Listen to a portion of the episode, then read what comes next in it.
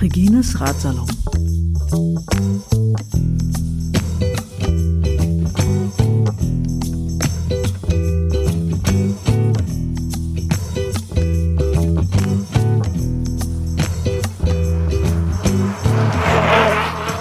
Ja, herzlich willkommen zu einer neuen Ausgabe von Regines Ratsalon. Yay! Yay! ja, Conny, Folge 87. Ja, Ja, Ah, aber ich äh, war noch nicht 87 Mal da. Nee. Aber äh, du bist natürlich mit Abstand der äh, meistgeladene Gast in Regines Ratsalon. Das Ja. muss man ja auch mal feststellen. Qua Akkumulation. Ja, genau. Die, die Rennexpertin, Ja. genau, wer uns kennt, weiß, dass es mal wieder um das Renngeschehen gehen wird. Wir haben uns mal wieder einen feudalen Platz zum Podcasten ausgesucht. Wir sind am Potsdamer Platz, im, ich glaube, es ist das Ritz-Carlton. Ja, standesgemäß, würde ich sagen. Standesgemäß. ja, für, für über 80 darf Für- man auch mal ja. in, ins Ritz-Carlton gehen. Äh, ja, tatsächlich hat sich das irgendwie eigentlich nur so aus der Not ergeben, äh, weil es der günstigste Platz war, um sich zu treffen. Und wir haben hier eine, eine etwas äh, ruhige, abgetrennte, gut ge, wie nennt man das denn, geteppichte Ecke bekommen Gut gepolstert. gut gepolstert in, der, in der Hotellobby. Und ähm, irgendwann demnächst kriegen wir noch einen Afternoon Tea. Ja. Wollen wir mal sehen. Genau. Kein, kein Bier heute, dafür Afternoon Nein, nein, natürlich mit Stil. Mal Regine, sehen, ja. Was da so auf uns zukommt. Meritzkarten nimmt man Nachmittagstee. Ja, genau. Obwohl das, die Zeit ist ja schon ein bisschen drüber. ja, das stimmt. Es ist eigentlich schon zu spät. Ja. Aber es war so stürmisch und nass. Ich finde, Ja. wir haben uns einen, einen Tee verdient. Das finde ich auch, ja. Ja, äh, was steht an? Ich habe zwei Ansagen in eigener Sache und dann kommen wir zum Renngeschehen.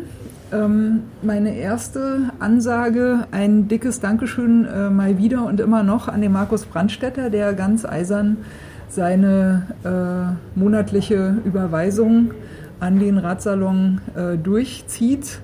Das ist eine sehr, sehr erfreuliche Sache. Ähm, die Höhe des Betrages ist dabei egal. Was zählt ist, dass ich mich jeden Monat einfach freue, dass mir jemand für den Radsalon ein paar Eurocents überweist. So, also vielen Dank, Markus. Ist eine coole Geschichte und ich hoffe, da nehmen sich noch andere ein Vorbild dran. Zweite Durchsage in eigener Sache. Was vielleicht noch nicht alle mitbekommen haben, es wird demnächst Trikots und Hosen geben mit äh, Regines Radsalon-Logo drauf. Und was mich ganz besonders freut, es gibt drei quasi Charity-Sponsorenplätze. Also ich, ich habe die Sponsorenplätze hergegeben, ohne dass dafür Sponsorengeld bezahlt wird. Das ist sozusagen mein Charity-Beitrag für die Sponsoren, die nichts zahlen. Und äh, das eine ist mal ähm, so unter Podcast-Kollegen, äh, Coffee and Chainrings kommen auf jeden Fall mit drauf.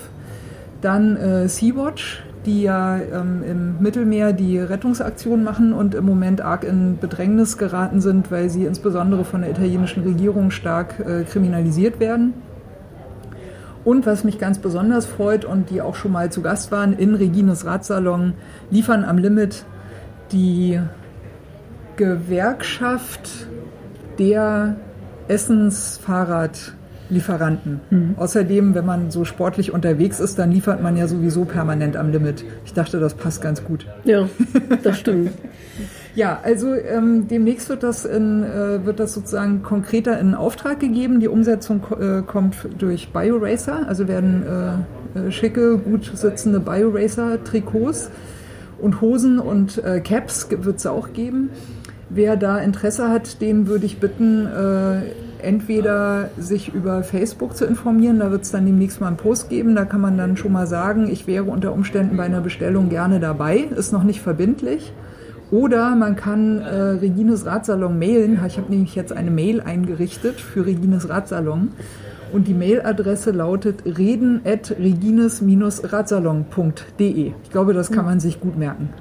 Nicht reden über Radfahren, sondern reden at. Regines Radsalon. Genau. So, das war es erstmal von meiner Seite mit den Formalitäten. Conny, ich würde sagen, wir steigen mal ins Renngeschehen ein. Wo Ja. willst du denn anfangen? Ja, ich habe ja natürlich wieder meinen Zettel, meine Zettelwirtschaft mitgebracht. Gut vorbereitet, wie, Wie immer. immer. Ja. Conny ist ja die gut vorbereitete Expertin. Ja, natürlich. Ja. So Ähm, kennen wir dich. Und ich habe mir heute vorgenommen, dass wir zuerst nochmal ganz kurz auf die Cross-WM blicken, aber da nur auf das Rennen der Elite-Frauen.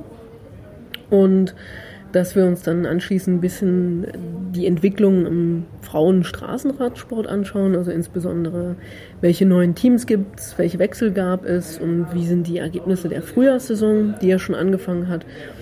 Und dann schauen wir, wie es gute Tradition ist, praktisch von der Welt in das nationale Geschehen. Bundesliga wird ja Ende März starten, da können wir vielleicht auch nochmal kurz ein bisschen so hin, ne? spekulieren. Zwei, genau. Wochen noch. Ja, und ja. wir können ein bisschen noch über die Berliner Szene reden. Also da hätte ich nur ähm, einfach ein paar Tipps, welche Rennen anfangen und wir können mal kurz uns anschauen oder anhören, äh, welche Fahrerinnen denn äh, interessant sind in Berlin, die wir beachten müssen oder beobachten sollten. Ja, hört sich nach einem guten Plan an. Ja. Gut, fangen wir mit der Cross-WM an. Genau, also. In Solda. Nee, ach, nee. Regina. ja, du bist ja die Expertin, dafür bist du ja da. So, ja, genau. Korrigier mich mal. Ja. Die Cross-WM war ja dieses Mal in Dänemark. Und ah, ja. Ähm, ich habe mir vorgenommen, das ist auch ein Podcast, wo es um die richtige, fach, fachlich korrekte Aussprache der Dinge geht. Ja? Du und der Name. die Latte sehr hoch. Ja, genau. Und ja. Ähm, Dänemark, bekanntlich Dänisch, eine schwer auszusprechende Sprache. Und ähm, wir haben lange gerätselt, wie man den Austragungsort korrekt ausspricht, aber da wir ja nun da waren, haben wir es gelernt, nämlich Bowense. Bowensen. Bowense. Bowense. Okay. Also wenn man so, glaube ich, leger Dänisch spricht, sagt man Bowense. Ja, okay. Ich, ich würde sagen, wir grüßen mal eben äh, Luise, ja. die Velonista in Dänemark und äh, hoffen, dass wir das ja. jetzt alles richtig gemacht haben. Ja, wir ja. haben das, Luise war ja dabei, die hat das also auch abgesegnet. Ah, die habt ihr getroffen? Ja, Luise war ja, da sie ja in Dänemark gerade weilt, war sie mit dabei. Wir waren ja diesmal auch zu fünft, glaube ich. Genau, ja. Was ja ein bisschen ungewöhnlich ist, normalerweise sind wir immer nur so ein Cross-Trio. Nee, wir sind eigentlich ein, eine Quadriga. ein Quartett. Das Brandenburger Tor ist ja, um die Ecke nein, hier. Wir sind eigentlich Conny. normalerweise ein, genau, ein Quartett und diesmal waren wir ein Sextett. Ja. Ah ja, okay. Ja. Ja, mit, genau, äh, weil Sabine noch dabei war und eben Luise, genau. Und ja, die genau. haben wir sozusagen äh, wir haben, waren missionarisch tätig, weil die beiden ja sonst keine so Cyclocross-Fans sind und eher so im Mountainbike-Bereich sich interessieren und unterwegs sind und die waren aber dabei und ich denke, wir konnten sie ein bisschen für die Sache begeistern. Ja. ja inzwischen das ist ja irgendwie jetzt so eine Velonistas-Tradition. Ja, geworden, genau. Ne? Also wir haben ja auch so eine, so eine, wie nennt man das, so eine Abordnung. Ja, genau, einen, einen Ausflug. Ja, ja. ja, ja. planen wir immer. Und ähm, wir waren oder wir haben ja diesmal schon auch eine gewisse Expertise darin entwickelt, was den Kleidungsstil betrifft und äh, genauso auch das, ähm, naja, Ausspionieren der richtigen Stellen und den Kontakt mit den Starfahrerinnen. Oh ja, ich ja. habe das gesehen. Ihr habt ja die Serie bestimmt schon Internet. War, ich genau. habe das in diesem sozialen Internet gesehen. Ihr habt euch ja echt denen an den Hals geschmissen, Conny, ne? Nein, nein, also nein. wirklich so richtige Groupie-Fotos. Nein, das waren zufällige Treffen. Hm. Ach so, hm, ja, ist ja. klar. Ja, ja. ja, gut, okay, aber kommen wir mal, also vielleicht ähm, von diesen Erfahrungen zum ähm, Rennrückblick. Und zwar, wir, wir kommen ja immer schon Donnerstag an und schauen uns entsprechend Freitag das Training an. Also Freitag ist ein wichtiger Tag, an dem zwar keine Rennen stattfinden, aber zumindest kann man das Training schon beobachten und auch die Schlüsselstellen identifizieren. Und wenn man ähm, die Strecke in Bonse kannte, dann war klar, weil sie ja vor zwei Jahren, 2017 im Weltcup war, dass ähm, eine Strecke ist, die ähm, sagen wir, wenig technisch ist. Also im Vergleich zum Beispiel zu Falkenburg. Schau mal, Conny, jetzt kommt der, der Nachmittagstee. So, wunderbar. Genau. Sag mal, welcher Tee ist welcher Tee? Das ist der Dragon. Der Dragon, okay, das ist der fruchtigere, der ist für dich, Conny. Ja. Drachen passt doch zu mir. Ja? oh, guck mal, sogar mit Untersetzer, super. Ja, perfekt, wunderbar. Vielen Dankeschön. Dank. Mhm. Super, danke. Ja, und. Ähm, Wollen wir uns mal die Tassen eben rüberholen? Ja. Mit Blümchen. Ja, du kannst dich ja auf eine meine Notizen abstellen, sowas, ja. ne? Ich stelle mal, ich versuche mal hier nicht ganz vorsichtig. Ja. Also ich komme nochmal zurück zur, Stell zur Ja. Strecke. Also 2017 war die Strecke in Bonse, wie es eigentlich das Regu Reglement vorgibt, Teil des Weltcups. Und da war die Strecke, sagen wir mal, spektakulär anzusehen, aber unspektakulär zu fahren. Also mit vielen Laufpassagen und vor allen Dingen vielen, also einfach Asphalt- und Wiesenstrecken, was die Strecke sehr schnell gemacht hat. Und ähm, Abwechslungsreich auch, ne? Muss ja, naja, es geht. Also können. was halt schön war, war, es ist ja direkt am Meer gewesen. Ne? Und ähm, dann hatte man 2017 eine tosende Brandung, die praktisch immer jedes Mal auf die Fahrer überzuschwappen drohte. Sind welche nass geworden? Diesmal nicht. Also Diesmal- damals schon, damals, also so ein okay. bisschen. Ähm, und das war auch die Befürchtung, weil es ja im Februar ist, dass es dann auch sehr, sehr kalt wird und dass da eventuell, wenn die See so stürmig ist, dass vielleicht auch irgendwie Rennen störend wird. Aber das war nicht der Fall. Und die Strecke war auch diesmal ein bisschen anspruchsvoller mit zwei, also nicht zwei, es war, gab eine Hangpassage und daraus hatte man verschiedene äh, technische kleine ähm, Stellen entwickelt, die tatsächlich dann auch rennentscheidend wurden. Ja, und wir hatten uns an, auch an der Stelle positioniert, die eigentlich die exponierteste war, wo ähm, so eine Schrägpassage war und man äh, nach der Schrägpassage aufs gleich wieder eine Kurve nach unten fahren musste. Also wer das Rennen gesehen hat, weiß, das kennt diese Passage, weil sie einfach bei den beim Männerrennen war das die entscheidende Stelle, äh, an der Mathieu van der Poel jedes Mal sauber drüber gefahren ist, während Wout van Aert da immer hängen blieb. Ja, ähm, das hatten wir uns da schon ausgeguckt, standen dann dort entsprechend und haben aber sozusagen auch unsere eigentlich Zuschauerstrategie, die auch darauf beruht, da so ein bisschen zu wechseln und dann im entscheidenden Moment auch beim Zieleinlauf zu stehen. Ah, das kann man von da gut erreichen. Naja, man muss dann schon wissen, wann man darüber geht, aber das äh, geht ja. Entscheidend ist eigentlich die Kleidung auch, ja. Also da gibt es bei uns die ähm, extrem Wanderschuh-Fraktion und die Gummistiefel-Fraktion. Okay, und welche war schneller dieses Jahr? Naja, also sagen Also wir mal so, wenn viel Zuschauerplatz zum zur Ähm, na, die? Wanderstiefel-Fraktion ist manchmal ein bisschen schneller unterwegs. Aber ähm, wenn es halt sehr nass ist, ist die vielleicht nicht gerade die beste Wahl. Aber ja. Ja. Naja, man braucht halt wasserdichte Wanderstiefel, Hm. ne? wahrscheinlich. Also wäre wär jetzt so mein Geheimtipp. Hm. Ja. Und warm müssen die sein. Also ich empfehle Wolleinlagen. Omas Wollsocken. Hm. Jetzt habe ich einen Keks gegessen. Ja. Schmeckt er? Ja. Aber ich kann nicht sprechen. Aber es ist sehr, also der Tee ist sehr lecker. Aber den hast du, du hast, glaube ich, noch nicht probiert, oder? nee. Ja. Ich werde dann auch demnächst mal von deiner Tasse probieren. Okay, aber kommen wir mal Ja.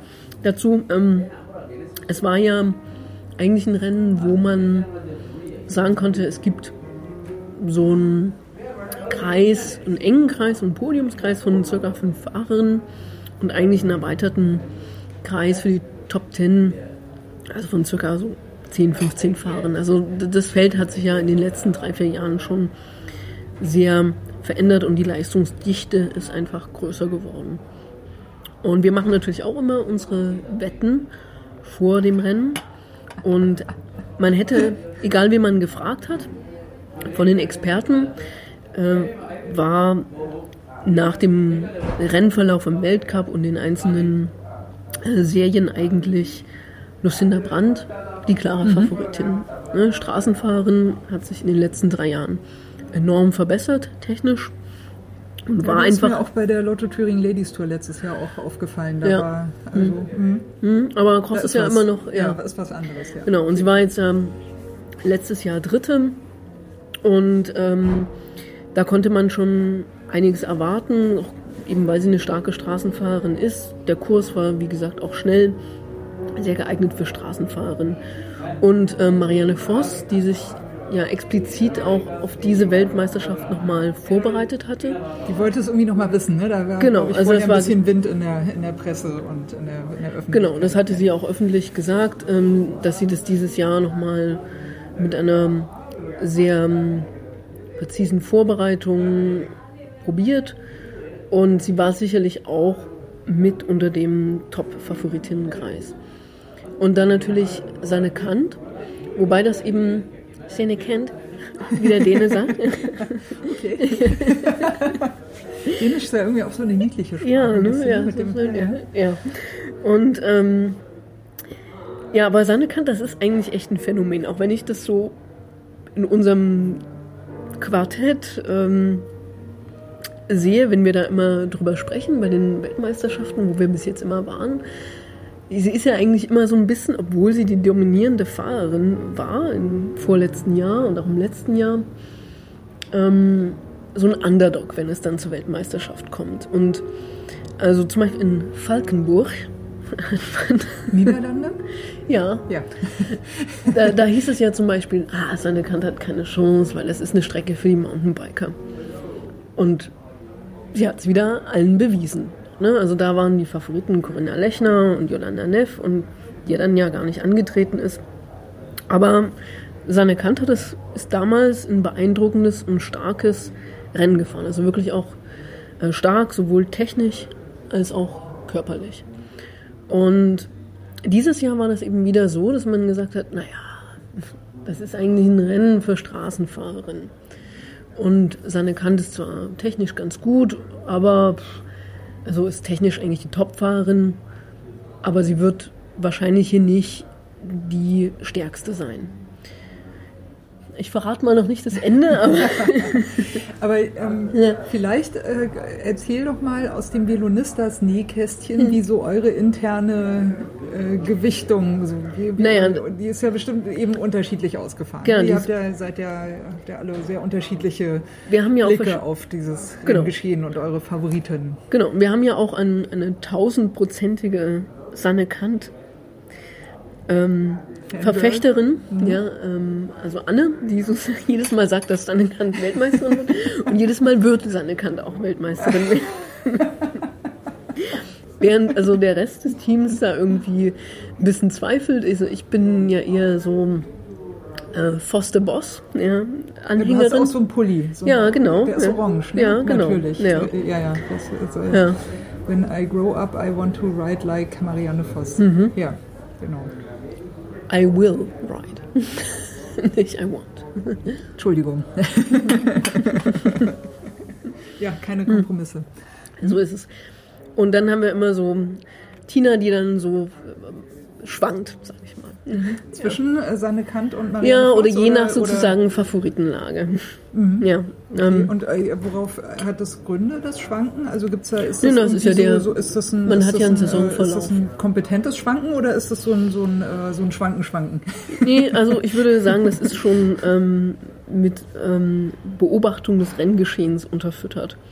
Und dieses Jahr musste man auch sagen, dass Sanne Kant ja keine gute Saison hatte, weil sie am Anfang verletzt war, hat ähm, Zeit gebraucht, sozusagen in dieses Renngeschehen wieder hineinzufinden. Und man merkte aber, dass sie zum Ende hin immer stärker wurde. Und vielleicht kann man dazu dann auch nochmal an einer anderen Stelle was sagen. Ähm, weil ich finde, dass sie sich auch als Rennfahrerin sehr weit entwickelt hat. Sie ist ja eigentlich eine Veteranin inzwischen. Ne? Also Sanne Kant ist eigentlich die, die am längsten dabei ist. Seit sechs Jahren fährt sie Crossrennen.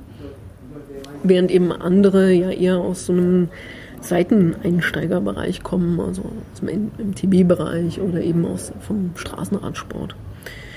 Ja, Und aber und andere Favoriten habt ihr habt ihr nicht? Also äh, Naja, dann- dann immer Marianne Voss und Sanne Kant oder oder Naja, oder, zwischen denen spielte sich schon ab, aber ähm, dieses Mal war auch noch Denise Bezema ähm, mit im engeren Favoritenkreis, weil sie einfach auch die Aufsteigerin der Saison war. Sie war schon immer sehr gut, aber ähm, also früher als Juniorinnenfahrerin und das war ihre erste, sagen wir, richtige Profisaison. Sie hat sehr früh Kinder bekommen und ich glaube, das ist die erste Saison, wo sie sich wirklich auf das Crossfahren konzentrieren konnte und ist da gleich durchgestartet.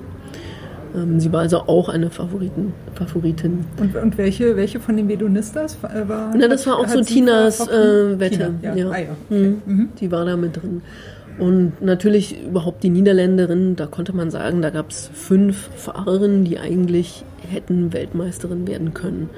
Dazu zählt auch noch Annemarie Wurst, ähm, die Europameisterin geworden ist, also auch eine sehr starke Fahrerin.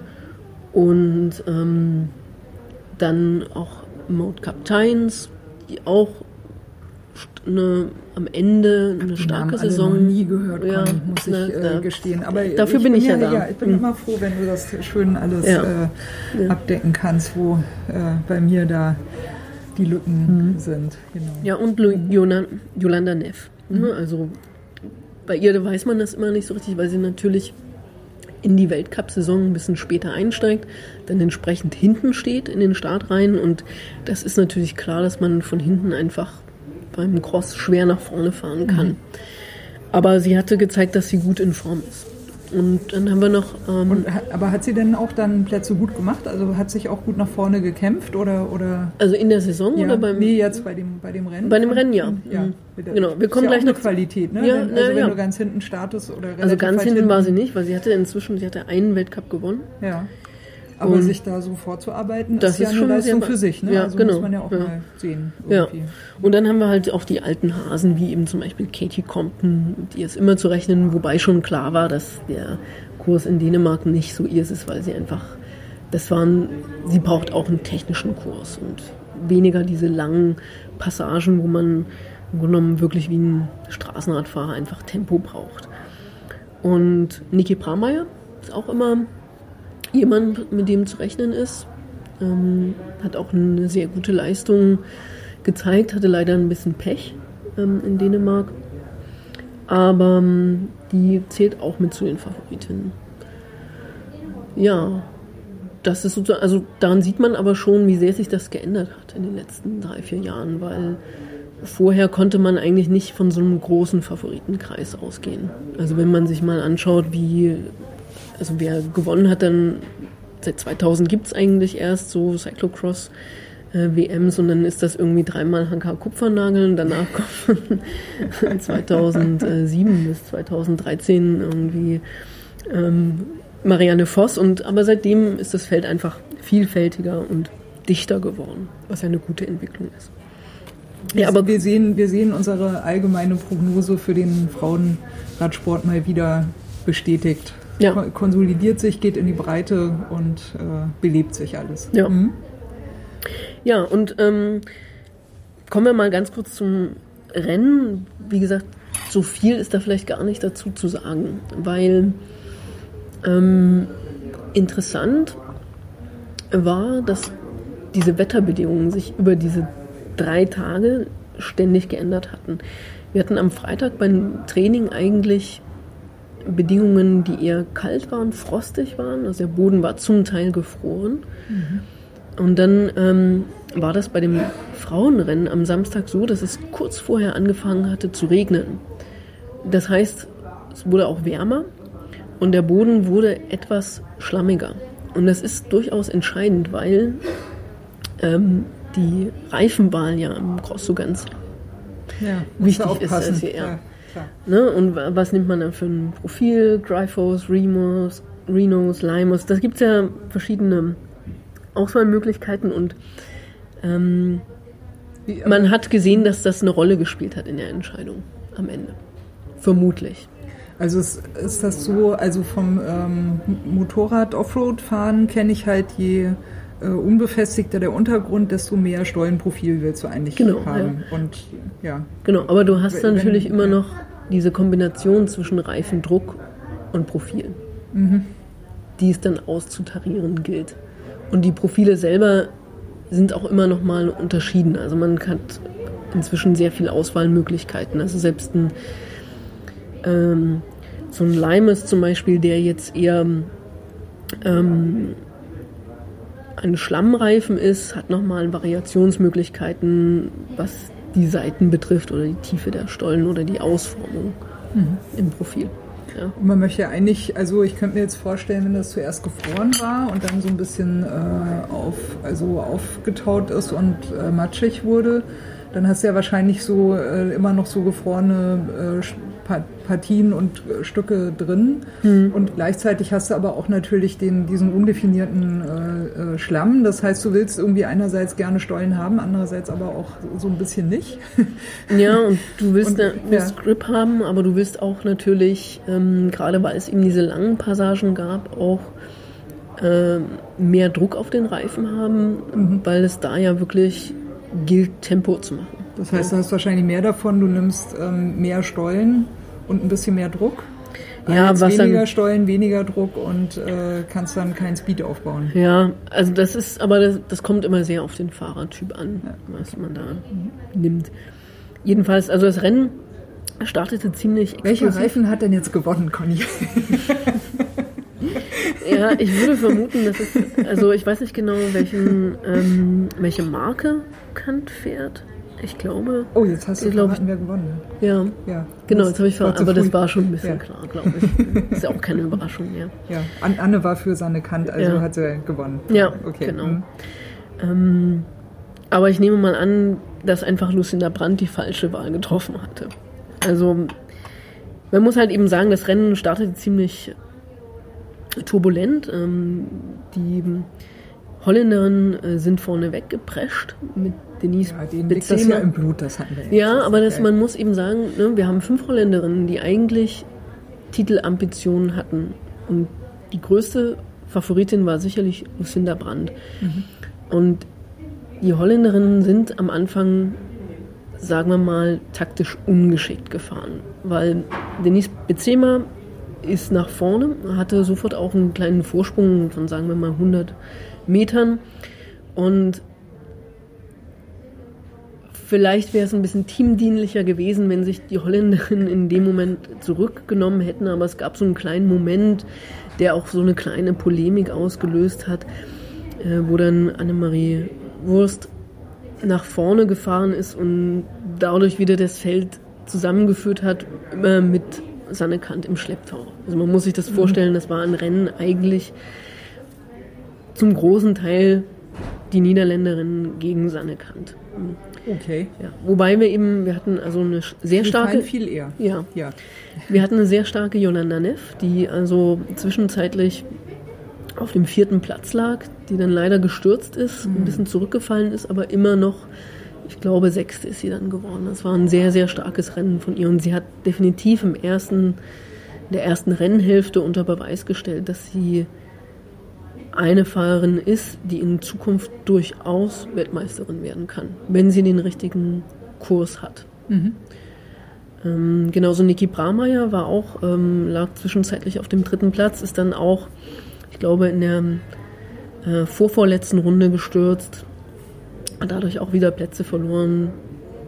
Also sie waren, das waren die zwei Fahrerinnen, die jetzt nicht holländisch und nicht anerkannt waren, die nach Rennen bestimmt waren.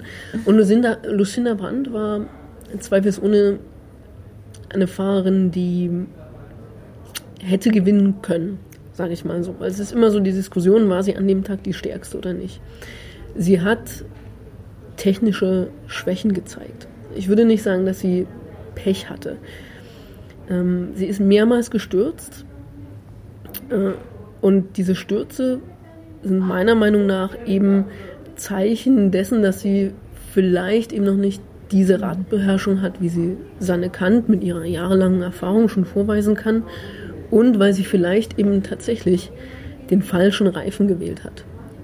Also man hat halt gemerkt, sie rutscht zu oft weg. Und sie hat sich aber trotzdem immer wieder nach vorne gekämpft. Was natürlich auch cool ist, aber. Ja, also wirklich, also eine beeindruckende an der Analyse, ja. äh, Stärke, auch Willensstärke weil wenn du dreimal stürzt und eigentlich immer vorne liegst, dann brauchst du an irgendeiner Stelle dann sehr viel Willenskraft, um da wieder nach vorne zu fahren. Und dann hatte sie eine sehr blöde Szene beim Radwechsel. Also sie äh, hat das Rad gewechselt und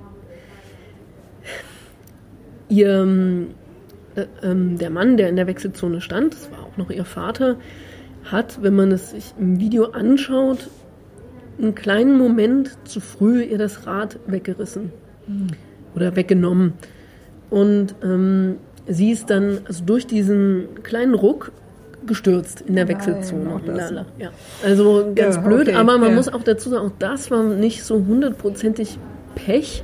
Es war einfach ein, ein, ein Zusammenkommen von zwei unglücklichen Umständen, denn sie war an der Stelle auch noch eingeklickt ähm, und hat es einfach so vom Zeitmanagement, es sind ja immer nur ja, ähm, kleine Sekunden, die darüber entscheiden. Aber sie war halt einfach noch zu äh, lange eingeklickt und ähm, ihr ähm, was machen wir jetzt? Ja, Ja, Ja, genau. geht noch eine Weile. ja. Aber hier ist eh kein Platz für sechs Leute. Ich weiß gar nicht, wo die sich jetzt hinsetzen wollten. ja naja. Naja, Gut, also ich fange mal an. Also Ja. sie war an dem Moment noch eingeklickt und ihr Vater hat eigentlich beim Radwechsel das Rad hat ein kleines Stück zu früh weggezogen. Deshalb hat sie letztlich die entscheidenden Sekunden wieder verloren. Sie hat jedes Mal wieder Kraft aufwenden müssen, um nach vorne zu fahren. Sie wurde auch unterstützt von äh, dann in dem Moment von den Niederländerinnen, wo man vielleicht auch sagen muss, vielleicht war das dann nicht die richtige Strategie, vielleicht hätte man dann einfach auch auf jemand anders setzen müssen. Ich weiß es nicht. Fakt ist aber, dass Sanne Kant ein Rennen gefahren hat, das man besser nicht hätte fahren können. Sie war technisch souverän und sie war strategisch absolut ähm, ohne Fehler. Ähm, sie hat einfach auf ihren Moment gewartet. Das war in der also vorvorletzten Runde. Wie, wie, wie viele Runden wurden da gefahren eigentlich? Ich weiß nicht genau, ich glaube sechs oder sieben. Okay. Mhm.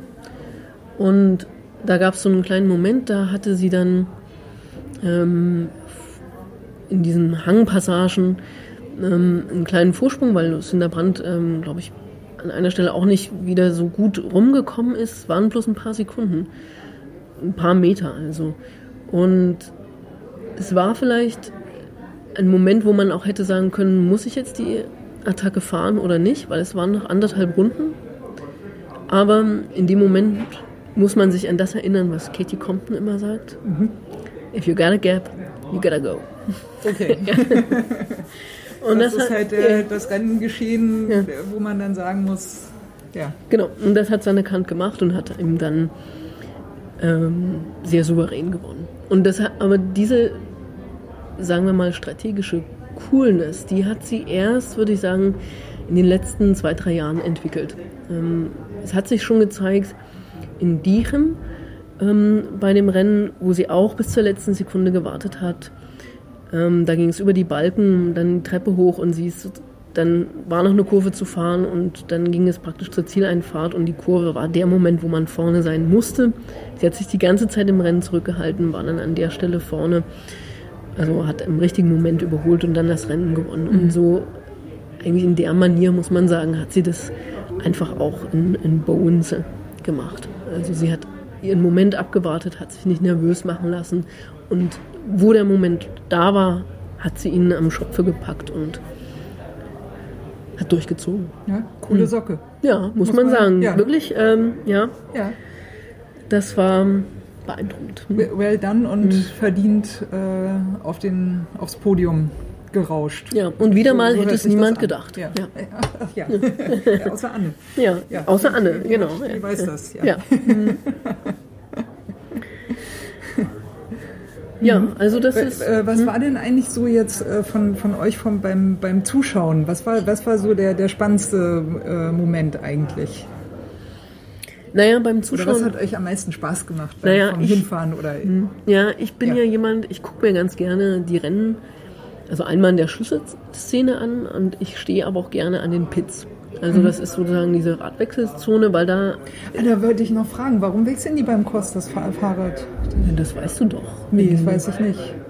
Na, wenn Ich finde das voll dekadent. Beim Straßenrennen wechselst du doch auch nicht. ja, aber beim Straßenrennen hast du ja auch soll keinen Schlamm, denn? keine Wurzeln und da kriegst du ja auch dein Rad nachgefahren quasi. Ja.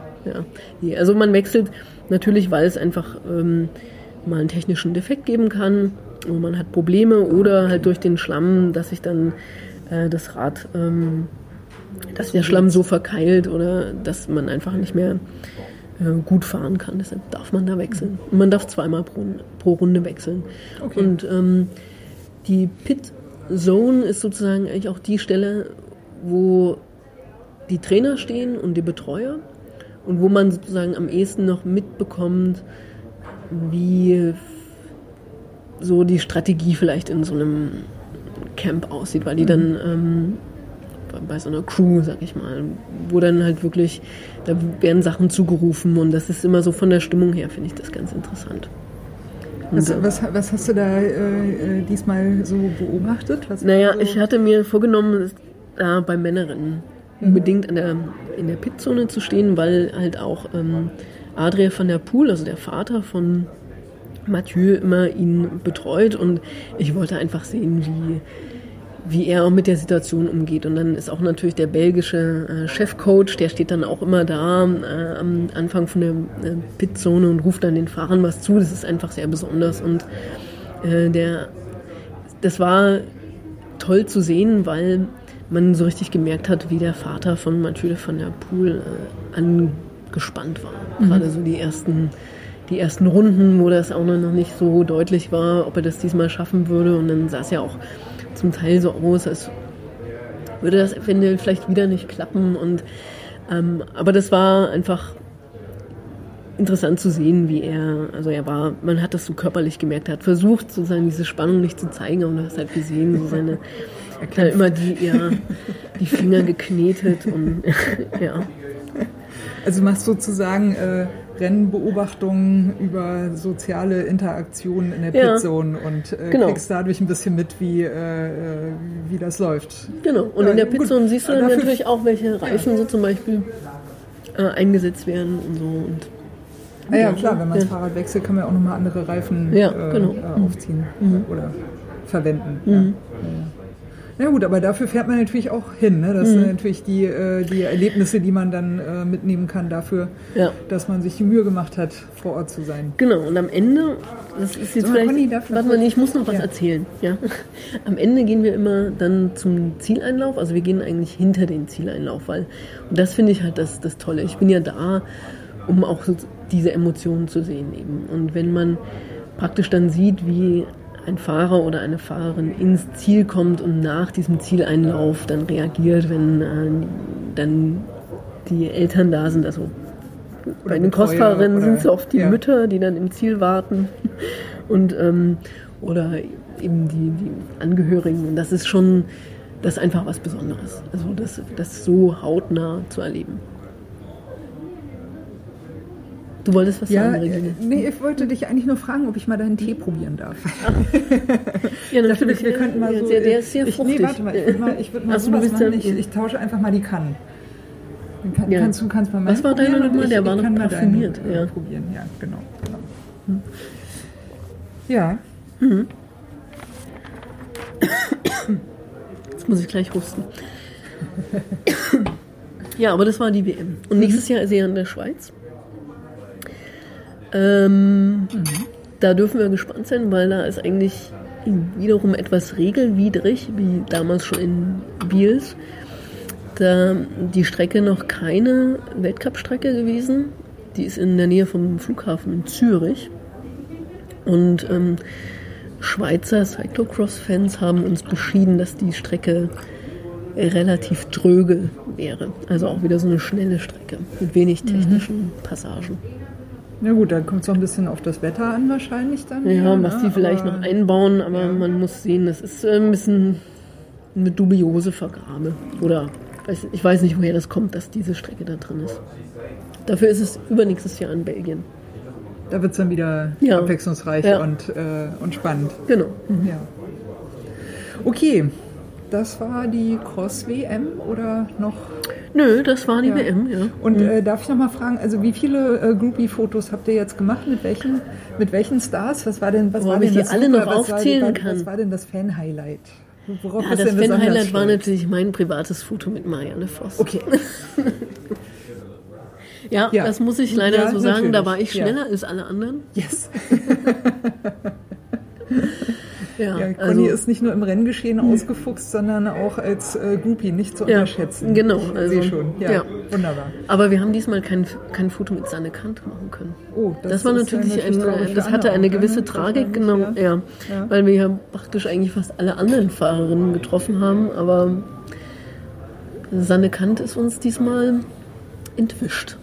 Und die kennen euch alle schon, die Fahrerinnen? Oder, Ich oder? nehme an, inzwischen, ja. Ja?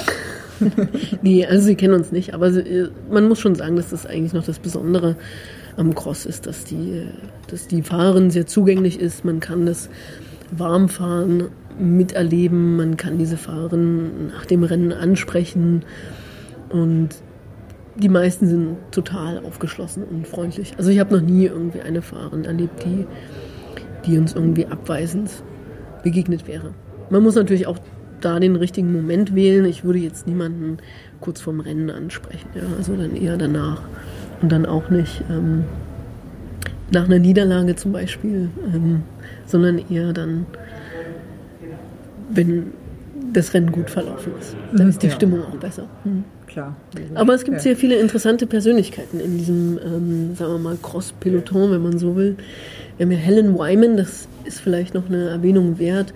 Ist ja schon seit langer, langer Zeit dabei. Eine mit äh, der Fahrerin, die sich sehr dafür eingesetzt haben, dass ähm, der Frauenradsport mehr Aufmerksamkeit bekommt, dass wir auch diese U23-Frauenrennen jetzt haben. Sie hat dieses Jahr ihre Karriere beendet. Was so ein Also bisschen traurig letzt- ist, ja. letztes, Letzte WM. Ja, und sie ist immer auch jemand mit einem sehr guten Humor und sehr beliebt auch in dem Feld. Und wir haben sie auch getroffen, konnten kurz mit ihr sprechen und das ist dann immer sehr schön. Mhm. Genauso wie Ellen van Looy. Das ist auch eine Fahrerin, die schon lange dabei ist. Man kennt Ellen van Looy, weil sie immer nach dem Start eigentlich vorne fährt und dann irgendwann ab Runde drei oder vier zurückfällt. Okay. Ja, Ja, aber das ist halt natürlich der Radsport auch. Ne? Ja, genau. Aber Ellen van Looy fand ich sehr interessant, ist eben eine der wenigen Profifahrerinnen, die auch wirklich bewusst noch arbeitet. Und sie arbeitet in, in einem äh, Zentrum für äh, Betreuung geistig Behinderter. Und das macht sie halt halb, ist ein Halbtagsjob sozusagen. Und ich finde das sehr beeindruckend, dass sie das so durchhält und trotzdem eine Top-Ten-Fahrerin ist. Ja. Und konstant über Jahre hinweg. Und eine total offene, freundliche Person. Eine von den Velonistas hat mir mal gesagt, weißt du, Regine, äh, was, was mal machen und äh, dann einen tollen Auftritt hinlegen, ist eine Sache, aber dabei bleiben, das ist eine ganz andere Geschichte. So ist es, Da ganz wird es genau. nicht hart. Mhm. Ja.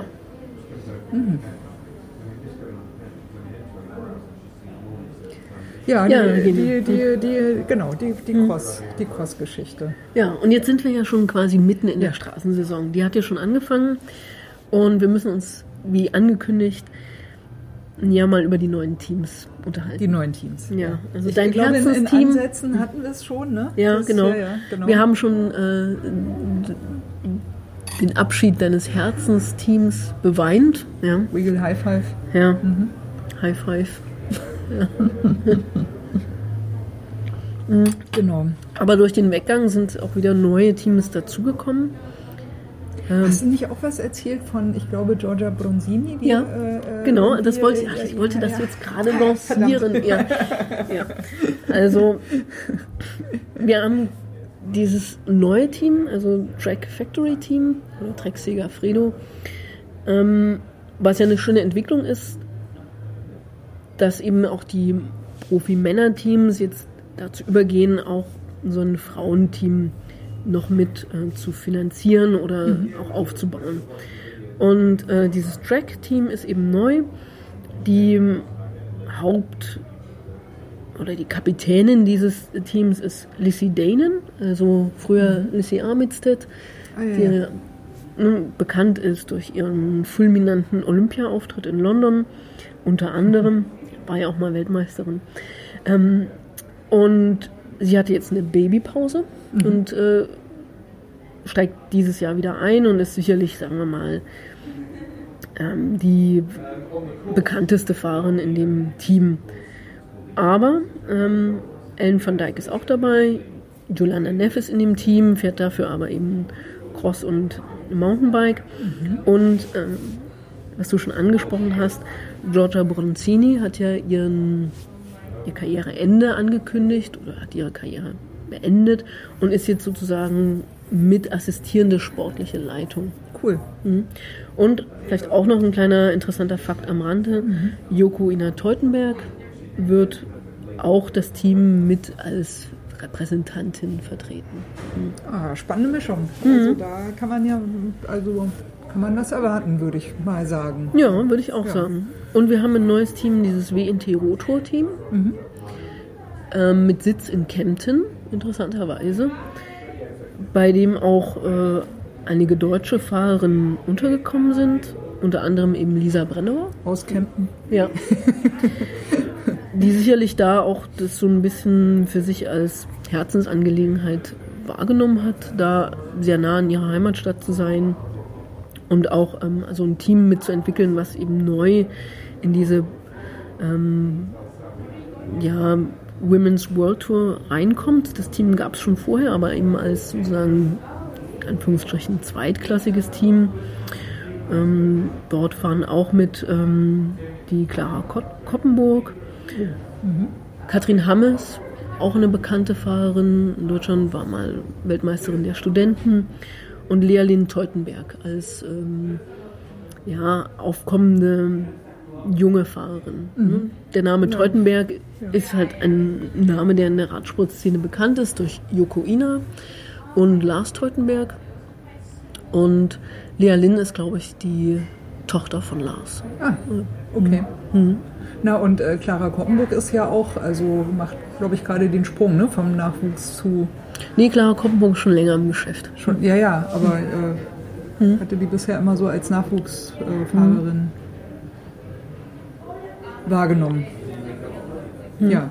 Habe ja auch schon öfter erzählt, dass ich ihr schon mal Strava-Quams abgenommen ja, habe am, so. am, am, am, oh, ja. am Bodensee. Ja, ja, aber das, äh, die hat sie sich auch alle so stückchenweise wiedergeholt. Aber immer nur mit ein paar Sekunden, ja, okay. ne, muss ich mal sagen. Also, naja, aber gut, das ist ja ihre Trainingsstrecke, also äh, hätte da wahrscheinlich in einem, bei einem Antreten Real Life gegeneinander äh, nicht viel zu melden. Das, da muss ich mir, glaube ich, keine Illusionen machen. Hm, ja, ja. ist aber auch eine tolle Gegend da unten zum Radfahren, muss man sagen. also da, ähm, blicke ich mitunter etwas neidisch hin.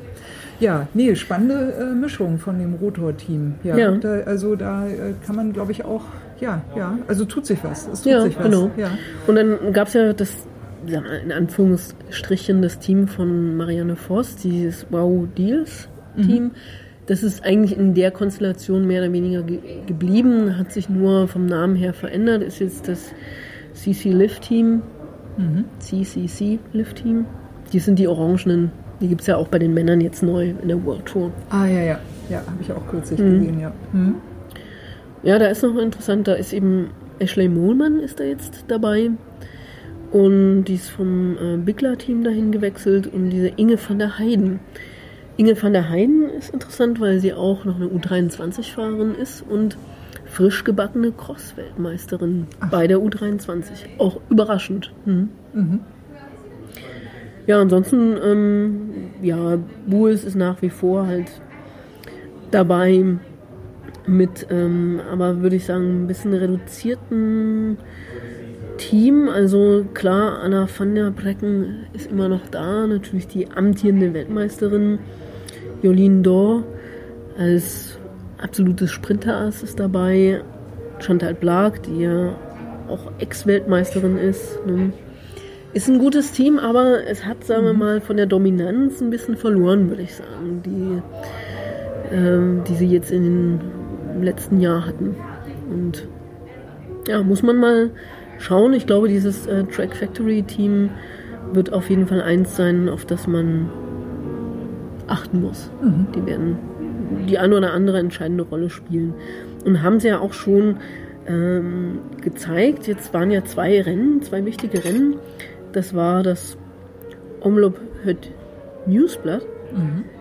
Ähm, das war dieses besagte Rennen, worüber wir auch nochmal sprechen, wo es diese Kollision gab quasi Kollision zwischen Frauen und Männerrennen. Die Frauen sind eben auf die Männer aufgefahren und mussten dann stoppen. Also weil sonst hätten sie die Männer, zumindest den hinteren Teil des Männerrennens, eingeholt. Wobei ich ja im Moment äh, Hm. das ganz interessant finde, weil ähm, ich glaube, noch vor zwei oder drei Jahren haben wir ja sowas ähnliches auch schon mal äh, hier im Radsalon Hm. besprochen, eine ähnliche Rennsituation. Ich weiß nicht mehr, bei welchem Rennen das war. Äh, und da waren wir ja noch so ein bisschen so, hm, ja, das ist halt auch doof und ne, und warum können die Frauen halt nicht auch mal eben wirklich ihr eigenes Rennen haben und ne, ne und so. Also haben wir uns eher so ein bisschen, also du hast ja nochmal gesagt, du kannst organisatorisch nachvollziehen, dass das irgendwie so ist. Ich war so ein bisschen mehr so, äh, ne, wir haben wieder kein eigenes Rennen und, und so. Und jetzt ist äh, die Wahrnehmung lustigerweise irgendwie äh, umgekehrt. Also ich äh, habe, also es gibt relativ viel Aufmerksamkeit dafür, dass das passiert ist. Also äh, geht durch die sozialen Medien, gibt irgendwie offizielle, äh, weiß nicht, ich glaube sogar Rennrad hat irgendwie darüber berichtet. Ja, sogar die Welt hatte einen Artikel. Ähm, ja, und auch immer so ein bisschen mit dem, naja, vielleicht hat, also sie hatte so einen guten Vorsprung und vielleicht hat sie es auch gar nicht mehr geschafft, weil, weil dann diese Unterbrechung da war und das ist ja auch nicht so schön und hm und so. Und die, äh, die Fahrerin selber hat irgendwie so gesagt, nö, ist, also das ist völlig okay. Erstens wegen der Sicherheit, weil wir sind halt da in den, in den Auto, äh, äh, Die Autokolonne. in die Autokolonne reingekommen und das geht natürlich auch nicht. Wir wären da gar nicht dran vorbeigekommen. Das, also natürlich muss das neutralisiert werden und nö, ach, ich hätte meinen Vorsprung auch gar nicht halten können. Das auch, also das war klar, auch dass das dann äh, im späteren Rennverlauf eh nochmal irgendwie anders wird und nee, nee, das war schon so ganz die richtige Entscheidung und das ist schon alles ganz gut und so.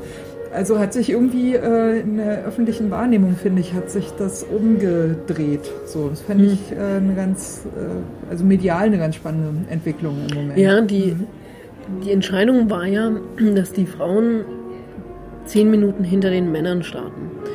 Was ja eine sehr geringe Zeitspanne ist. Vor allen Dingen, weil man weiß, dass gerade im Frühjahr die Männerrennen lassen sich ein bisschen Zeit. Ja? Das ist halt diesmal sehr aufgefallen, weil eben dieses Frauenrennen, das ist auch eine Neuerung, das erste Mal live übertragen wurde. Ich glaube, das ist so diese Art von Situation, also dass man merkt, dass da organisatorisch eben was nicht hinhaut, gerade bei den Frauenrennen, wo halt man dann die Straßensperrungen nicht richtig markiert sind oder überhaupt die Strecke oder dass da manchmal, ich erinnere mich noch an äh, äh, Giro Donne Austragungen, wo dann Autos ähm, noch an der Strecke standen, was ja auch nicht geht, also parkende Autos, ja. Und diese zehn Minuten, das ist ja interessant. Warum hat der Veranstalter diese Entscheidung getroffen? Und das ist eigentlich eine Entscheidung, die im Sinne der Fahrerin liegt. Weil je kürzer die hinter den Männern starten, desto größer ist die Chance, dass sie einfach auch noch ein großes Publikum an der Strecke vorfinden. Weil die Leute das- einfach ja. stehen bleiben und das Rennen noch sehen möchten. Das hat die Fahrerin auch Ja. gesagt. Die meinte, Ja. Hm. nee, das ist eigentlich auch genau richtig und alles richtig gemacht und Ja. ja. Die können ja, und dass die Männer sich da nun mal ein bisschen Zeit lassen, das kann man ja nicht ahnen. Ähm, Ja, und dass das nun natürlich dann alles noch äh, live übertragen wird. das Ja. komisch. Ja. Aber tatsächlich, das war ja wirklich im ersten Drittel des Rennens und ich Ja, glaube, so das eigene war schon, da, ja, ja. Ähm, das ist schon eine ganz korrekte Einschätzung von der Fahrerin, dass sie das, diesen Vorsprung nicht hätte halten können. Hm. Also insofern, ich glaube auch, da muss man weniger äh, die Sache aufbauschen, das einfach ein bisschen nüchterner sehen, was da Hm. vorgefallen ist. Ja, ich, ich finde nur halt den, äh, so den, den Turn ganz schön, der, da, der da drin ist. So, ne? das, äh, äh, also ich bin ein bisschen über mich selber auch gestolpert, weil ich bin es ja nur seit 30 Jahren gewöhnt, dass ich mich immer dann erstmal beschwere, ja natürlich, ja, die Frauen haben mal wieder niemand mehr gedacht und, ne, ne, und so. Ne? Das ist halt so, so, so drin, irgendwie vom Grundtenor. Und äh, scheint aber irgendwie nicht mehr angebracht zu sein, weil erstens übernehmen das jetzt andere. Also ich muss ja gar nicht mehr meckern, das machen andere. Und zweitens, die Fahrerinnen selber melden sich halt auch nochmal ganz anders zu Wort. Das finde ich gerade eine, eine spannende Sache zu sehen, wie, ah, Ja. wo geht denn da die Reise jetzt eigentlich hin? Mhm, genau, ja. Aber ähm, ja, kommen wir mal zu den Wer hat Gewinnern. denn gewonnen? Ja, genau. Gewonnen hat Chantal Blag. Also ich habe gerade eben gesagt, Bruce ist eigentlich vielleicht nicht mehr so dominierend, aber tatsächlich haben sie diese ersten beiden Rennen auch gewonnen. Also Chantal Blag hat ähm, aus einer Fluchtgruppe heraus von sieben Fahrern, ach nee, das war das andere. Aber Chandler Plug hat eine Attacke gefahren aus einer Gruppe heraus ähm, und hat dann sehr souverän gewonnen. Mhm. Äh, gefolgt von ähm, Bastianelli, die ja auch schon eine ältere Fahrerin ist, so seit den zwei Jahren, jetzt den letzten zwei Jahren auch wieder für ähm, große Erfolge sorgt, die also auch unter Beweis stellt, dass sie sehr gut in Form ist. Diesmal auch mit dem neuen Team Virtu Cycling, die, glaube ich, sich auch so ein bisschen auf sie ausgerichtet haben. Und dann haben wir Jip van den Bosch. also das freut ja, mich besonders, ja. weil das eigentlich eine junge Fahrerin ist, die dann im darauffolgenden Rennen, was diese Woche war, Mittwoch, in äh, Le Samin gewonnen hat. Ihr mhm. erstes Profirennen, das sie mit einem Sieg beenden konnte. Und, und die Saisonauftakt. Ja, genau. Und die ist auch von Bulls. Also eigentlich so die ersten beiden Rennen wurden jetzt schon von denen dominiert. Aber noch interessanter, Regine, fand ich, dass hm? ja in Le Samin hat Daniela Gass den zweiten Platz. Ja, Daniela ja. Gass sagt eigentlich, glaube ich, auch fast niemandem was, weil Daniela Gass ähm, in Deutschland als Juniorenfahrerin wirklich dominierend war. Also sie ist, glaube ich, sechsmal hintereinander deutsche Meisterin geworden, auch auf der Bahn aktiv und hatte dann ähm, einen schweren Sturz. Und nach dem schweren Sturz hatte sie eigentlich ihre Karriere so ein bisschen an den Nagel gehängt und hat jetzt erst in den letzten zwei, drei Jahren beschlossen, wieder anzufangen. Das ist doch schön mit dem Klavier. Ja. und also wirklich, ich war selber überrascht, als ich das gesehen habe. Sie ist ja 1980 geboren, also ungefähr, also mein Jahrgang. Also ich bin natürlich viel jünger, aber ja, es ist nah dran. Ja, ja, ja. Und ja, du hast ja schon aufgehört, Conny. Ne? Ja, ja, ja. Ja, ja. ja, die ist der Zweite geworden. Das fand ich krass. Mhm. Mhm. Also ja, sie war, du, das ist ähm, also mhm. mit dem Alter ist relativ, ne? Mhm. Ja, ja. Ja, und Romy Kasper hatten wir ja gerade schon in unserem kleinen Vorgespräch mhm. merkt, war Sechste da. Also Romy Kasper ist mhm. auch wieder dabei. Ja, er hat sich also offensichtlich gut erholt. Genau, ja. genauso wie Annemiek van Fleuten, die ähm, beim Omlop ähm, sechs, äh, Vierte geworden ist. Also mhm. die hatte ja auch einen schwer, also diesen schweren Sturz bei, oder diese schwere Verletzung bei der Weltmeisterschaft. Und ich glaube, die ist einfach wieder voll da. Mhm. Interessant war ja auch bei Annemiek äh, von Fleuten, dass sie im Trainingslager mit den Männern war, ne, von Mitchelton Scott. Ja, ja. Mhm. Das, da gab es so ganz interessante auch. Tricks äh, abgeschaut. Ja, ja na, das ist vor allen Dingen interessant, weil ja immer gesagt wird, naja, Frauen können diese Umfänge nicht fahren oder die Trainingsbelastungen ähm, Annemiek van Vleuten fährt da offensichtlich sehr gut und mit viel Spaß mit. Mhm. Ja, mhm. warum nicht? Mhm. Ja. Na, äh, Rumi Kasper würde ich auch äh, gerne nochmal, ähm, also ich weiß nicht mehr ganz genau, was ihr wann passiert ist, aber die hatte ja äh, so eine, also erst war es äh, Unglück und dann kam auch noch Pech dazu. Also mhm. das war ja irgendwie eine richtige Sturzserie, glaube ich, im ähm, Anfang 2018 bis, bis Mitte 2018 muss das ungefähr gewesen sein. Also sie konnte sich irgendwie überhaupt eigentlich gar nicht mehr richtig erholen und hat dann aber konsequenterweise, was ich auch gut finde, mhm. gesagt, so ich lasse das jetzt erstmal, ich muss jetzt erstmal mich mal wieder richtig auskurieren.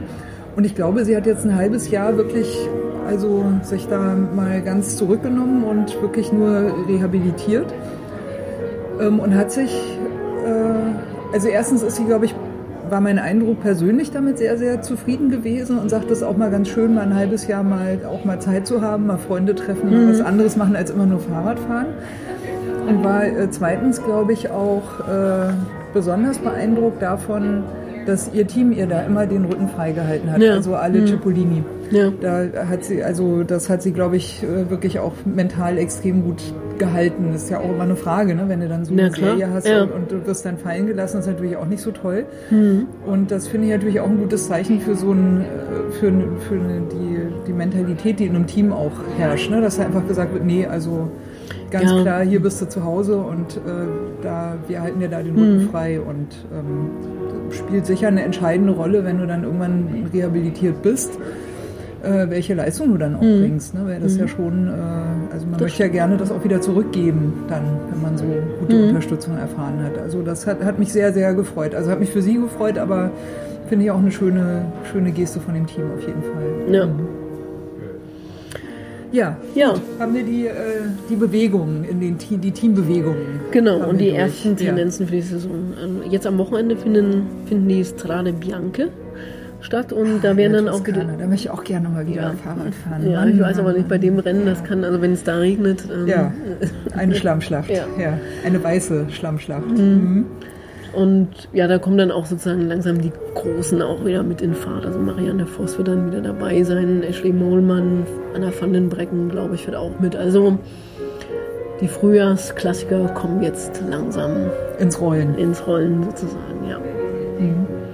Ja, Regine, äh, deshalb, wir würden jetzt wieder reinzoomen Ja, nach Deutschland, nach Deutschland. und, und äh, uns mal kurz die Bundesliga anschauen. Da hat sich ja auch Ja. das eine oder andere getan. Ähm, wir haben eine, ein neues Team. Ich denke, dass es spannend wird, das zu beobachten.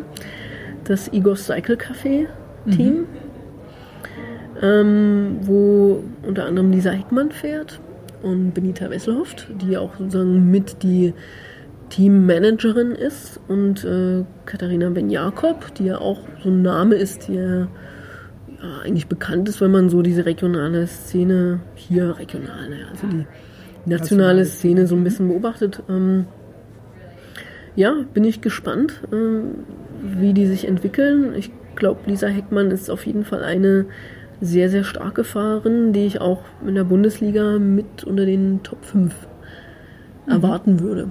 Ist Europameisterin geworden bei den Polizeimeisterschaften, also Europameisterschaften und ich denke, die ist motiviert dieses Jahr.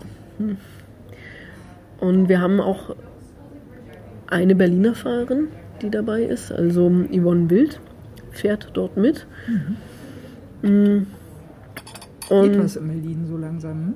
Naja, es ist ja eigentlich ein Team, was eher so sich für den Norden gegründet hat. Also, weil ja viele Teams eigentlich aus dem Süden kommen. Jetzt mal gut, oder im Maxular ist ja eher so Mitteldeutschland, aber die anderen, so die Develop Ladies ähm, und auch das, die Place Workers, das sind ja eigentlich alles mehr so Teams, die jetzt im Süden von Deutschland beheimatet sind. Und ja, beim Igor Cycle Café fährt ja auch Kim mit. Kim Kohlmeier. Die auch schon im Radsalon zu Gast war. Genau. Ja. Mhm. Und dann haben wir so ein paar Veränderungen ähm, bei den Develop Ladies. Ja, ähm, da glaube ich, ist Tatjana Paller eine, auf die man achten kann, sollte. Äh, wäre, glaube ich, auch letztes Jahr schon eine Anwärterin gewesen, hat aber da so ein bisschen, ja, ich weiß nicht, wie man das sagen soll. Die hat einfach ein bisschen Pech gehabt oder das war es unglücklich verlaufen, weil der BDR sie zu einem Bahnrennen nominiert hatte und Nominierung ist in dem Falle eigentlich Verpflichtung, wo sie in der Bundesliga auf Platz 1 lag. Und sie konnte dann, dann ein Bundesliga-Rennen nicht fahren. Hm, Das ist natürlich ärgerlich, ja. Mhm. Worauf dann die gesamte Mannschaft das Rennen boykottiert hatte. Das war auch so ein bisschen Aufregend. ja. Ähm, aber ich glaube, ja, ist auch eine Anwärterin. Und natürlich Beate Zanne. Mhm. Muss man immer mit auf, dem, auf der Rechnung haben. Aber von Maxular. Denke aber auch, dass bei den Develop Ladies die Naima Madeleine und Bianca Lust könnten auch interessant werden. Was mich ein bisschen wundert, ist, dass Wiebke Roddig anscheinend nicht mehr Bundesliga fährt. Ähm, Wiebke Roddig war ja vor zwei Jahren Bundesliga, ach, er hätte fast gewonnen. Das war das letzte Rennen gegen äh, Beate Zanne, was damals die Entscheidung gebracht hat. Aber auch eine sehr starke Fahrerin. Ist aber Medizinstudentin und ich glaube, sie hat dieses Jahr einfach gesagt, sie legt die Priorität auf ihr Studium. Kann man auch Ja, nachvollziehen. und ist jetzt Oder gar nicht für ja so ein. Bundesliga-Team aufgestellt.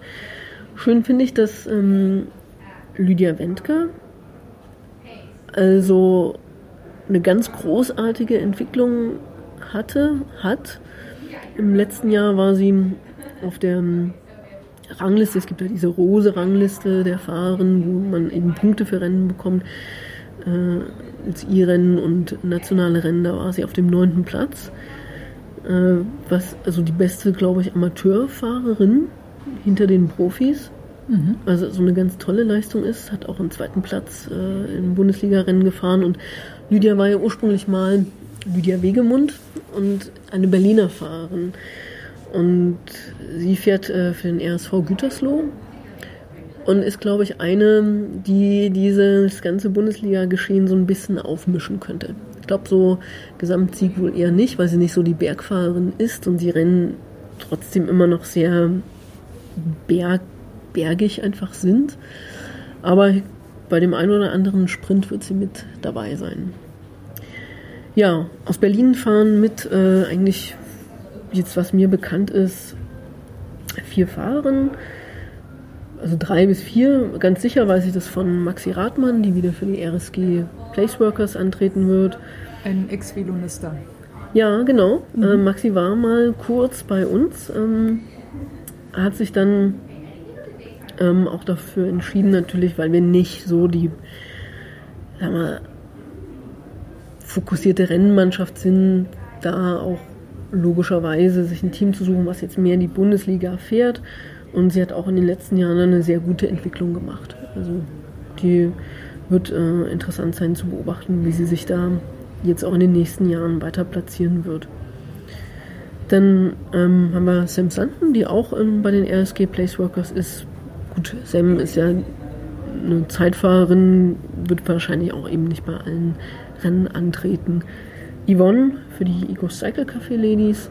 Oder nee, die sind, ja, ich weiß nicht, ob die Ladies sind, aber jedenfalls sind sie, nennt sich das Team Egos, ähm, Cycle Café. Und ähm, ja, Yvonne ist ja auch dabei und Kim, die ja jetzt im Berliner Verein ist, wird also Ja, da auch meinem. mitfahren. Ja, in deinem Ja, Verein. Mhm. BRC Zugvogel. Mal sehen. Und ähm, dann haben wir natürlich noch Eleonora, die ja so letztes Jahr auch bei uns gefahren ist, U23-Fahrerin, die ja letztes Jahr von der U23 Dritte geworden ist im, in der Bundesliga. Auch schön, Ja. ja. Auch da denke ich, wird sie wieder die gesamte Serie mitfahren und sicherlich gute Ergebnisse erreichen. Stabil Ja. dabei. Mhm. Ja, und es geht auch bald los am 31.03. ist der Auftakt in Einhausen. Ein Rennen für Lydia Wendker, würde ich sagen. Das wird eine Sprintankunft Dein, werden. dein Tipp, ja? Ja. mhm. Ja, gut, ich weiß nicht der Sieg, aber sie wird da mit vorne dabei sein. Auf jeden Fall. Ja. Aber leider sind eben die Rennen der Bundesliga immer für Berliner Fahren wirklich, wirklich weit weg. Die meisten sind eben jetzt die, die kommen, alle im Süden, Karbach, Meer, Meerdingen, Dautphe. Also wird zeitaufwendig werden. Das einzige Rennen, was jetzt in der Nähe ist, ist das in Gentin, das Mannschaftszeitfahren gegen Ende der Saison und in Sebnitz das Rennen im Erzgebirge. Hört sich aber alles äh, äh, gut an, also landschaftlich auch, ne? Könnte ich mir vorstellen. Also Ja, das, na ja, macht, es ist- Also macht schon Spaß. Ja, ja, also Ja. ich finde auch, das hat die Serie so ein bisschen aufgewertet, dass man jetzt auch versucht, die so Bahnrennen mit einzubeziehen. Letztes Jahr war das ein bisschen zu viel, da waren es gleich drei Rennen, die da gefahren werden mussten. Das ist einfach für die Teams nicht zu leisten, aber man kann schon sagen, auch dadurch, dass es das Mannschaftszeitfahren jetzt gibt, dass das Spektrum ein bisschen größer geworden ist. Im Vergleich zu früher sind auch mehr Rennen geworden. Was einerseits gut ist, weil halt einfach dadurch die Serie interessanter wird.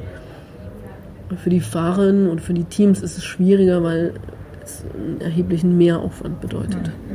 Musst du auch erstmal stemmen. Mhm. Ja. Ja, und in Berlin, wie In sieht's Berlin, ja. Ja. Na, in Berlin, also wir haben ja eine blühende Jedermann-Szene. Ja, Jed, jeder Mann und jede Frau. Da sind jetzt die nächsten Termine eigentlich, also traditionell das Auftakt-Zeitfahren, das Paul-Dinter-Gedenkrennen, Merke Spuchholz am 17.03. Dann auch das Sattelfest Altlandsberg am 28. Ja, das sind so die, die nächsten Rennen, die, glaube ich, anstehen. Und die spannend zu beobachten sein werden, wie sich da die Szene entwickelt.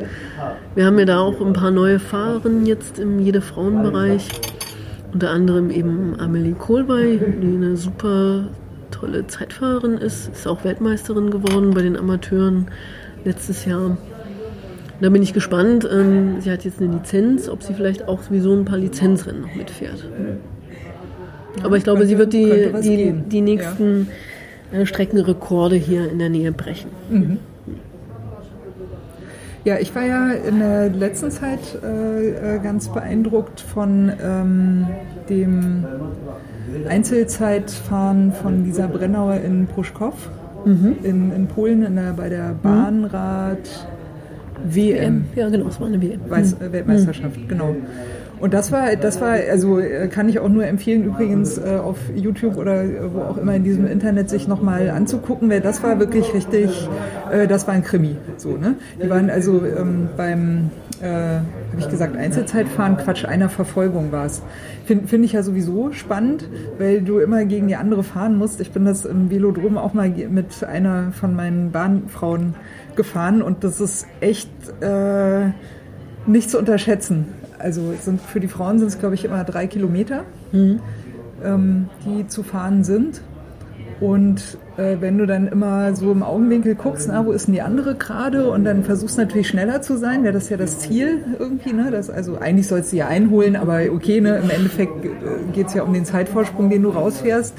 Aber du willst ja dann natürlich auch, wenn du siehst, oh, die andere jetzt aber äh, bin ich zurückgefallen, dann ist es natürlich auch wieder schneller. Und wenn du dann schneller wirst, kannst du aber nur äh, so weit aufholen, im Prinzip erstmal, dass du wieder gleich auf bist und das irgendwie äh, einigermaßen funktioniert.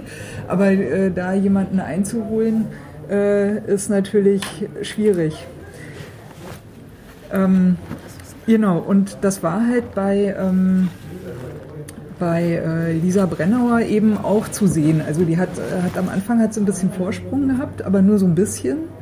Und äh, kam irgendwie erstmal nicht so, äh, kon konnte es aber irgendwie nicht halten. Dann hat ihre Gegnerin hat dann nachgelegt, es war glaube ich eine Britin.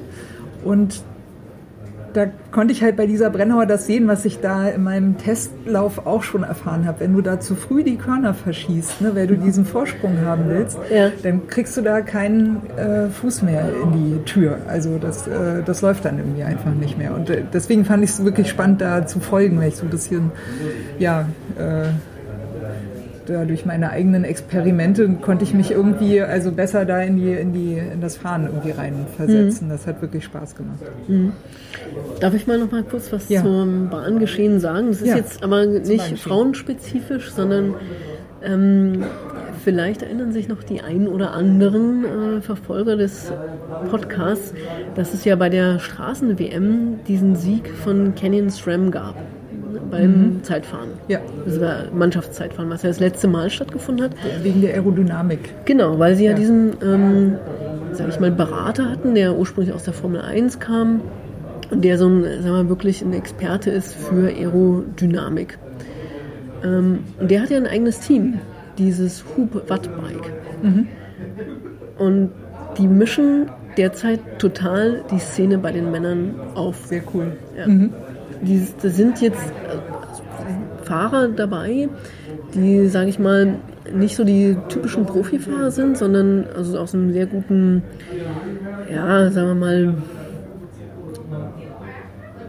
äh, Kontinentalteambereich kamen und er hat sozusagen, das Team erfährt selber- auch, durch ähm, eine bestimmte neue Rennstrategie beim Mannschaftszeitfahren. Also da geht es darum, wann wechselt man wen ein und durch wirklich ein Design an den Rädern und insbesondere an den Helmen. Also wenn man sich das mal anschaut, die haben die werden immer so ein bisschen als Darth Vader Team bezeichnet, weil die Lord Helme Hähnchen. so, ja, die Helme sind sehr komisch geformt. Das sieht im echt ein bisschen lustig aus.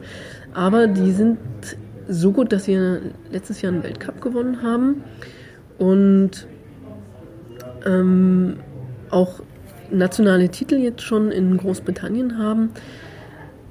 Aber, das ist jetzt echt witzig, da habe ich so an dich gedacht, ähm, Regina Ball, die vertreten ja bei dem Weltcup, treten ja als Team an, aber es gibt ja bei den Weltcups eigentlich nur nationale Teams. Die sind ja, werden ja von British Cycling so ein bisschen, glaube ich, schräg beäugt. Und die haben sozusagen sich dann eine eigene Flagge genommen und ein eigenes fiktives Land gegründet. Und das ist, glaube ich, ähm, Darpedo oder so nennt sich das. Okay. Ja, und mit einer, einer komischen Fantasieflagge. Ja. Und, aber deren Ziel ist natürlich eigentlich Und das Weltrekord- funktioniert, Ja, oder? das funktioniert. Okay, die haben ja den. Weltcup gewonnen den letztes Jahr. ja. Schöne, schöne Geschichte, ja. Ja. Sehr nice. Also die gehen wirklich anders an das Zeitfahren ran, als so das traditionell immer der Fall war. Und haben damit Erfolg. Und Mhm. es geht jetzt sozusagen darum, wirklich den Weltrekord zu brechen. Auch. Nicht schlecht. Mhm.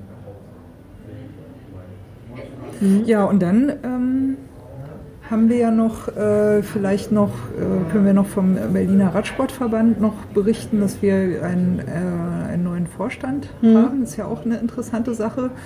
Und äh, du wurdest ja auch als Frauenfachwartin, Frauenbeauftragte, Ja, ist ja Frauenfachwartin Fachwartin. wieder, wieder bestätigt. Ja, genau. Ich weiß auch genau. ich glaube, ich erwarte. einstimmig, ne? wenn ich mich richtig Ja, ja, erinnere. ja, ja. aber es gab ja keine Gegenkandidatin. Da muss man Ja gut, aber man könnte ja trotzdem mit Nein stimmen. Ne? Ja, nee, oder sich enthalten. Das war genau. nicht der Fall, ja. Genau, ja. der Fall. Ja. Herzlichen Glückwunsch. Ja, danke, ja, Regina. Ja, Ja. ja, ich bin ja äh, neugierig, ob du deine äh, Erfahrungen aus der letzten Amtszeit äh, Ja. äh, äh, äh, positiv nutzen kannst und äh, vielleicht ein bisschen ja, bin ich auch gespannt. andere Ideen mit. Hm. Ja, wir, hab ja, wir haben uns ja schon über einige Ideen ausgetauscht. Ja, Da machen wir ja was. sowieso. Ja, genau. Ja, genau. ja, ich glaube, äh, wir sind soweit durch. Ja, Gibt es noch, irgendwas zu erzählen? Fällt uns noch? Nee. wir- meine Notizen sind zu Ende. Ja, am, am Ende der Notizen angekommen. Ja. Ja. ja, ist auch schon dunkel geworden draußen. Ich würde sagen, ähm, Basta. ja, tschüss. Ja, tschüss.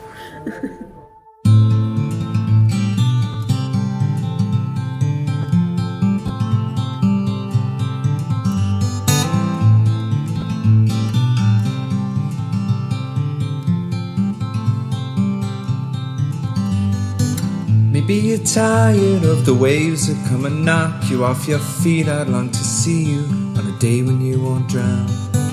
The constant dragging and deceit, your hands been tied in there to greet a life that's bounded to a world that keeps on taking every day.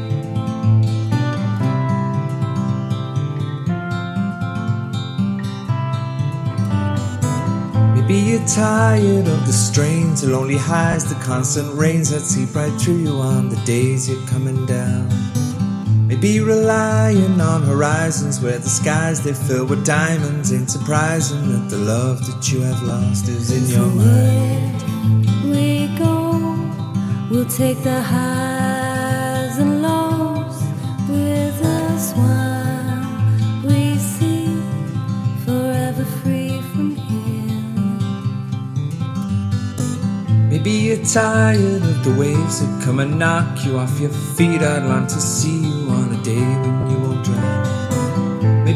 answer lies beneath these scattered words. They flood our streets, and now the lights without the power flicker on into the night. We go, we'll take the highs and lows with us while we see forever free from here. So if we go, we'll take the highs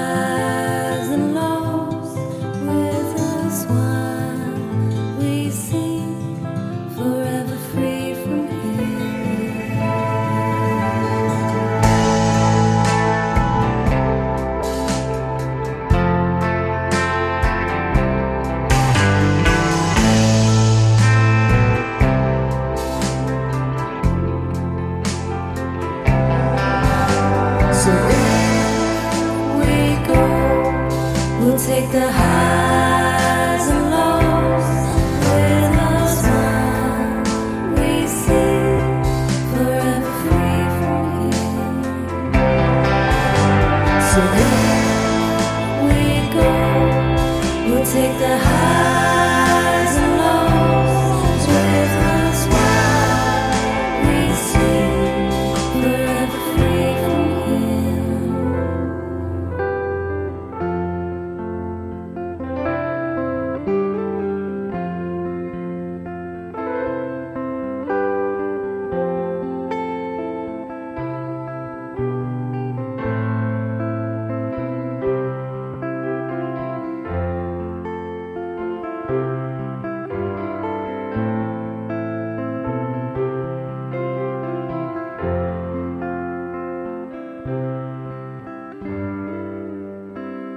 Das Intro von Regines Radsalon besteht aus den ersten Takten des Stückes Blue Waters von Water Pistol, ist erschienen unter einer Creative Commons Lizenz bei NCSA, bedeutet, die Interpreten, Künstler müssen genannt werden, es ist zur nicht kommerziellen Verwendung freigegeben und muss unter der gleichen Lizenzbedingung geteilt werden. Hineingemischt in diese ersten Takte ist ein ähm, Sample, das heißt Bicycle Passing von Bescu, ist aus dem Free Sound Archive. Und zum guten Schluss haben wir am Ende noch ein Stück, das heißt Horizons, ist von der Gruppe Train Room und ist auch unter Creative Commons Lizenz erschienen äh, mit der Bedingung bei, also die Interpreten, Künstler müssen genannt werden. Der Radsalon selbst steht auch unter einer Creative Commons Lizenz und zwar in dem Fall eine bei NC ND Lizenz bedeutet bei der Künstler Interpret muss genannt werden. NC Non-Commercial, also ist zur nicht kommerziellen Benutzung freigegeben und ND No Derivatives, sprich es ist nicht erlaubt, äh, Stücke daraus herauszuschneiden und in anderen Zusammenhängen äh, weiterzuverwenden. Das ist mir vor allem deswegen sehr wichtig, weil ich gerne nicht möchte, dass das, was Gäste oder Menschen im Radsalon sagen, aus dem Zusammenhang gerissen, irgendwo gesampelt und weiterverwendet werden kann.